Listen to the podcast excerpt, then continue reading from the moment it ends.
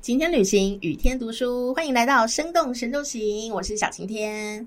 不知道你有没有想过，退休的时候你要做些什么呢？养老的时候你想要住在哪里呢？啊，还是你只想到通货膨胀呢？的确哦，现在很多朋友都很在意理财，因为通货膨胀会让我们老了以后不知道无依无靠，该怎么办呢？但是呢，今天我们要带大家呢去认识一个地方，这个地方呢就是。皇家养老中心在里面呢，有一位退休界的王者哦，而且他真的是一位王者，他光是哦。退休呢，就退了二十五年，这在古代是非常少见到的，因为古时候医疗没有那么发达，而且呢，他年少的时候颠沛流离，超级倒霉的一个皇帝哦，他就是宋高宗赵构，南宋的开国皇帝。但是呢，虽然他当皇帝当了三十几年，他退休就退了二十五年，到到底什么日子让他过得这么爽，很养生哦？我们一起呢，就来探究他到底是退休做了哪些事情。首先呢，他住在哪里呢？他住在这个皇家养老中心，就是呢，最近呢才刚刚哦向对外开幕的，就是德寿宫遗址博物馆哦。首先呢，我们当然呢要来看看呢，这个皇上啊，他退休的时候啊，都做了哪些事情哦。从这些文物出土的物件都可以窥之一二哦。想想看，皇上退休做什么啊？他。打高尔夫球，然后下象棋啊，跟儿子聊天，然后每天看风景，逛来逛去，逛来逛去的。你可能会想说，为什么古人会在打高尔夫球啊？在宋朝的时候，有一种东西哦，叫做锤丸。哦，不是贡丸哦，虽然看起来有点像那个字哦，锤丸它其实就是有点像打高尔夫球的一个运动形式，而且呢，不是有钱人才打高尔夫球哦，这个锤丸呢是呃很有历史的，而且呢，从皇上啊、皇宫贵族到这个平民百姓呢，都非常的热爱这个运动哦，到处都锤来锤去、打来打去，所以他们就有出土这一颗呃那时候不是小白球，但是有出土这一颗小球哦，哦，你到现场你就会看到哦。那他还出土了什么呢？出土了象棋。你想象棋没有什么了不起的，对不对？但是事实上呢，这个象棋上面啊，这么小。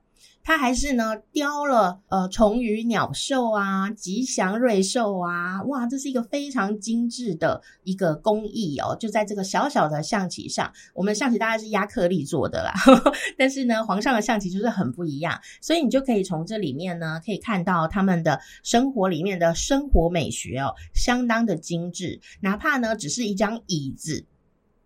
我们的椅子大概就长成椅子的样子，但是呢，他们的椅子是陶瓷做的。老师说哇，那也要很小心处理，不然会破，对不对？没有错，而且上面还是一样 雕龙画凤，非常精致的这个工艺哦。你就可以知道当时呢，他们在布置这个生活的话，如果宋高宗退休的时候，以现在来看呢，我可能会追踪他的 Instagram IG 哦，因为他可能就是现在最红的这种银发 乐龄网红，每天都在那边品茗啊、喝茶啦，然后茶具多漂亮，而且他还是个文具控。哦，因为呢，这个呃，宋朝的人是很在意的文人的那样的气息，所以文青们一定要追踪宋高宗的 IG。好啦，啊，说到呢，这一些都是比较文静一点点的哦。在这个展场呢，还展出了两张椅子，这两张椅子很特殊哦，双龙椅，两张龙椅摆在一起是要叛变吗？哦。绝对不是，我觉得这是我这个展品里面我觉得最感动的一样东西哦。这个双龙椅啊，代表什么？孝顺，这个很难哎。这个皇上的皇宫生活，你知道有多少皇上被自己的儿子杀死吗？还有什么兄弟戏强啊，各种方面的哦。但是呢，这个宋高宗啊，赵构啊，啊，有一天呢，他觉得，哎，我的孩子也长大了，请注意哦，他的孩子并不是他的孩子，就好像你的孩子也不是你的孩子是一样的，他的孩子是养子，他自己并没有孩子。哦，那啊，有一天呢，他就想啊，哎，我的孩子呢已经长大了，呃，就干脆交给他当皇帝好了。所以他就上朝的时候呢，有一天呢，他就上去就跟文武百官说：“我要退休，我要退休，我要退休，把皇位就让给禅让给他的儿子，这样这个养子就是宋孝宗。”从这个古人的这个称号，你就可以知道，他还真的很孝顺啊，还这个叫做宋孝宗哦。虽然呢，他们就从此以后住在不同的地方，大概距离两公里吧。那宋孝宗因为已经当皇帝了嘛，所以他就住在他的皇宫里。但是呢，他常常啊都会移驾到呃离他的皇宫北方两公里的德寿宫来看他的爸爸。以下我们就称呼他爸爸吧。好，那这个双龙椅呢，就是为了。他到了这个德寿宫哦，探访他的爸爸的时候呢，两个人可以聊天啊，然后呢，可以讲讲国家大事啊，听听爸爸有什么意见。他但是的，但是这个孝宗不一定会听他爸话哦，但是他会听他爸爸的意见，然后再做参考。我觉得他是一个很有头脑的人哦。那所以呢，这常常都要去呃父子相会。想一想要坐在哪里呢？哦，那皇上来当然是要坐龙椅喽。可是呢，这个皇上的一片孝心，想爸爸也是皇上啊，于是呢，就产生了这个双龙椅的画面。我觉得这个超感动的。真的，因为其实孝宗虽然孝顺，但他的儿子超级不孝顺，你知道吗？娶错老婆，媳妇坏，就是这样。等下有机会再来跟你分享哦。但除了坐在椅子上聊天之外，当然也是要看看风景啦。呃，在这个德寿宫呢，有一个非常重要的风景，因为呢，它是集这个北方宫廷建筑和南方的园林建筑、园林的风景哦，不是彰化园林哦，那个园林风景呢，呃的大自然。哦，还有那个水文哦，结合在一起的一个极致之作。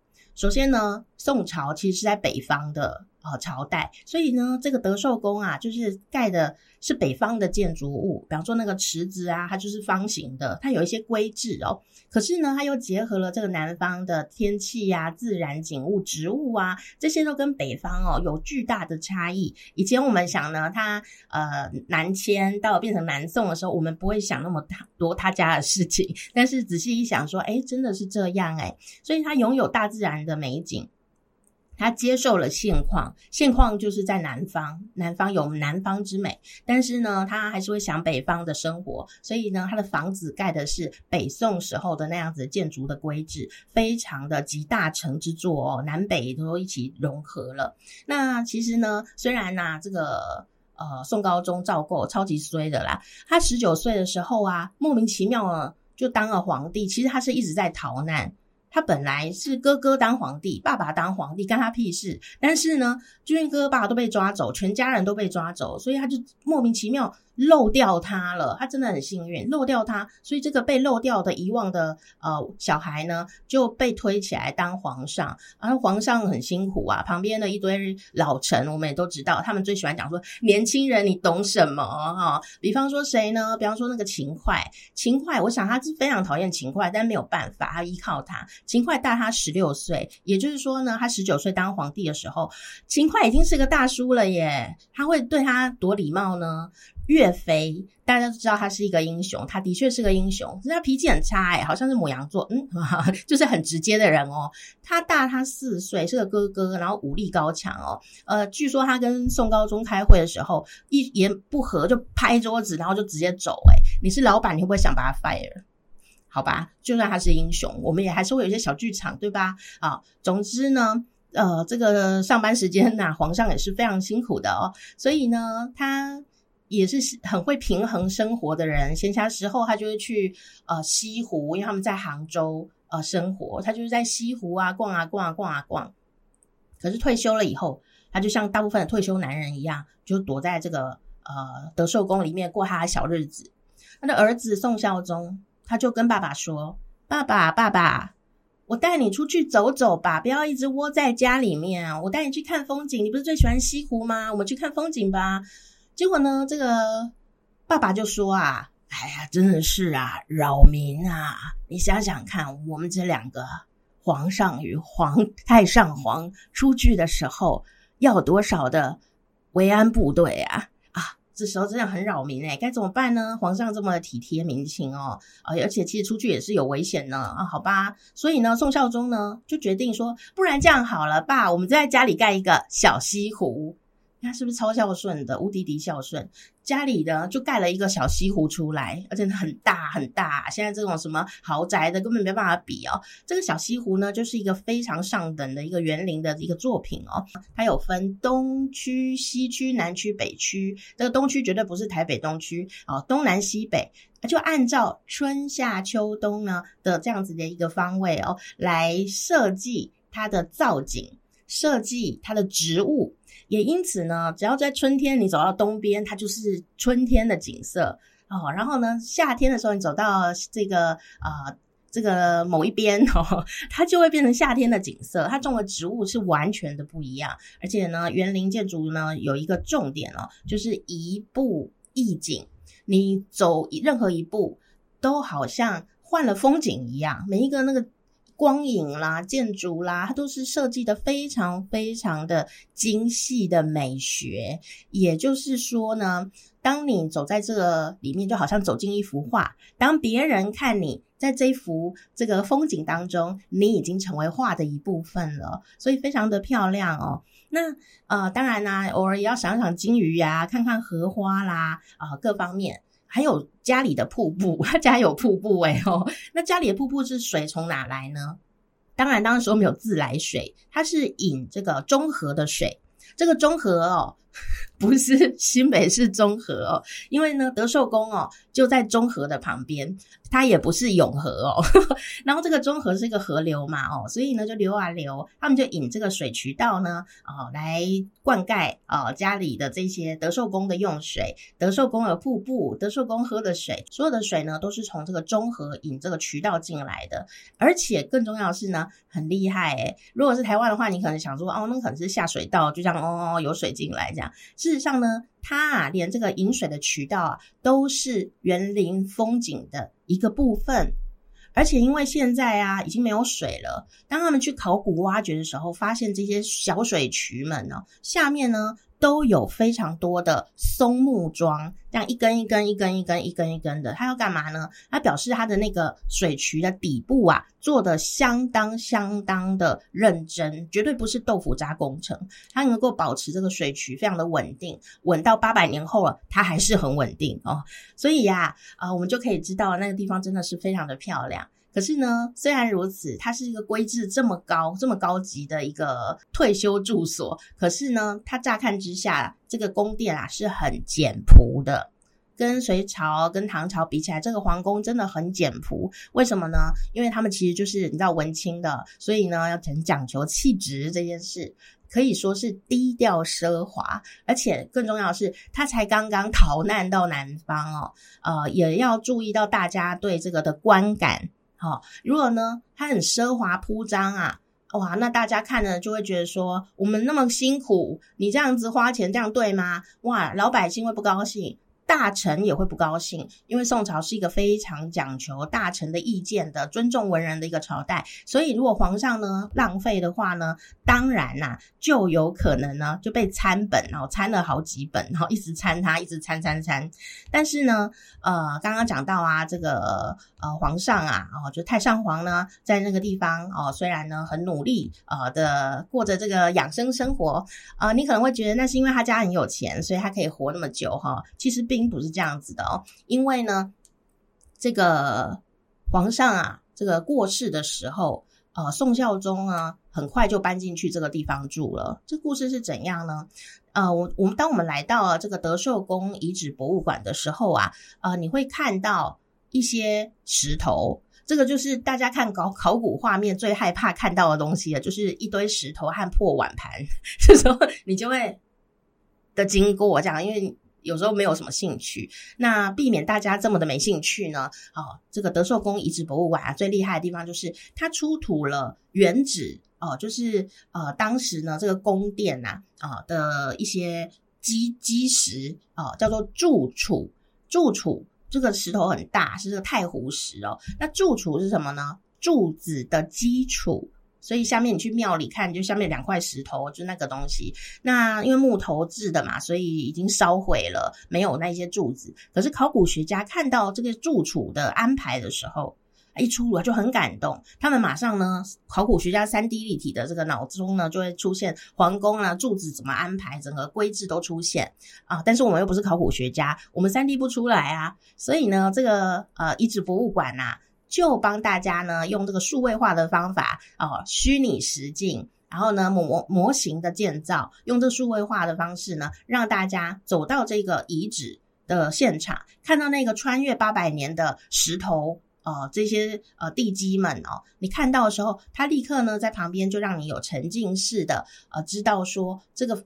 这个石头什么意义？然后呢，它其实本来应该是这样。更重要的事情是呢，它还让你走一趟宋孝宗寻霸之旅哈。有一天呢，这个呃皇上啊，太上皇哦，这个宋高宗太上皇爸爸要过生日啦哦，所以呢，他就用这个影片，然后投影啊，让我们大家跟着这个孝宗一起呢，从他的皇宫往北方行进两公里处啊，来到德寿宫跟爸爸祝寿。所以，当这个走到了终点站的时候，刚好就是你站的那个位置，那个位置崇华殿啊，就是那个位置，你就跟呃八百年前的孝宗跟呃太上皇一起站在同一个位置上，这时候你就会感觉啊有 feel 了，对不对？哈，好，有灵异体质的朋友会不会就是怎么样呢？不会啦，他就是在那边，你就可以感觉到那种穿越八百年的那种浪漫的、感性的、感动的感觉。帮爸爸一起过生日哦，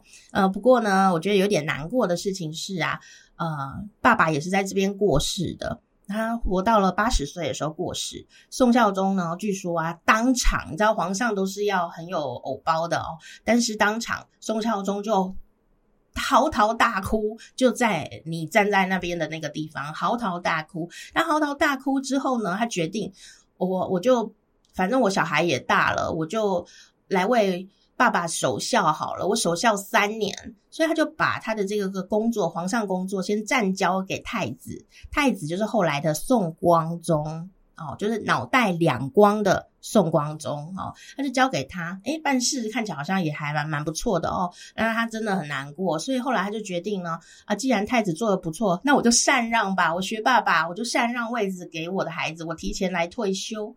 所以他也就退休哦，住到了德寿宫。啊，可是呢，不幸的事情是这样，这个两光的宋光宗呢，他娶了一个太太啊，李小姐哈。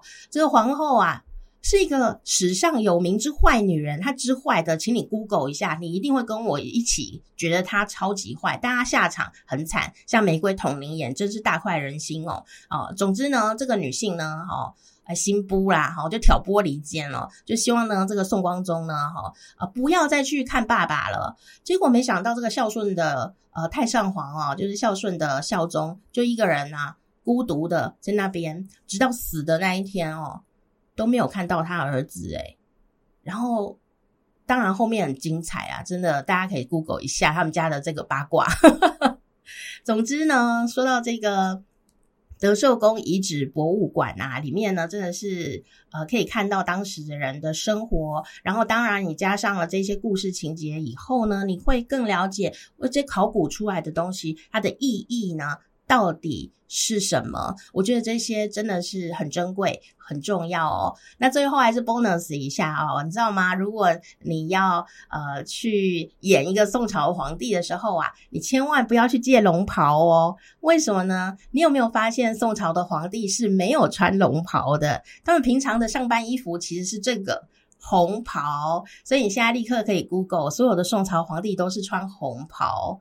哦，那你说，那宋朝皇帝是不是都长成这个样呢？啊，我想古代就知道修片了吧，画家会把他画的帅一点的，所以可能本人都不是长这样哦。不过我想呢，这个宋高宗啊，他应该是下巴很厚的一个人，他晚年还真的是非常的幸福。有时候我们一生颠沛流离哦，不知道自己是幸运还是幸福，真的很辛苦。但是呢，知道怎么样啊去平衡生活，还有拥有自己的兴趣，有时候也知道要游山玩水，不然去公园走。走哦啊，心胸开阔。我想呢，我们也都会像这个宋高宗一样，很懂得养生之道。不过物质虽然重要，关心更重要哦。所以呢，我想能够让宋高宗照够啊，活得这么的开心的养老二十五年，我想呢，他的儿子的孝顺呐，还真的是啊很重要的一点哦。嗯，真的养子比亲生儿子孝顺，真的是蛮讽刺的一件事情哦。好，今天呢，我们就跟大家分享啊，这个德寿宫。遗址博物馆哦，那呃，其实呢，最近啊，有很多的博物馆呐都开张了哦，所以呢，大家有兴趣的话，也可以呃到处去走走哦。包括像是杭州的这个德寿宫遗址博物馆之外呢，在陕西也有这个考古博物馆，里面有五千多件的这个文文物哦，啊，可以让大家呢一起来。参与的考古的生活。另外呢，在四川成都呢，有这个自然科学博物馆哦，啊，这个自然博物馆里面呢有。一亿五千万，你看我声音都破音了。一亿五千万的鱼化石等你呢，一起来跟他穿越时空的约会哦。所以呢，有兴趣的朋友可以赶快上他们的官方网站，就可以呢窥知一二了。好，很开心今天呢来跟大家一起来旅游，生动神州行。我是小晴天，欢迎订阅我们的频道。下一次呢，我们再一起去旅行哦。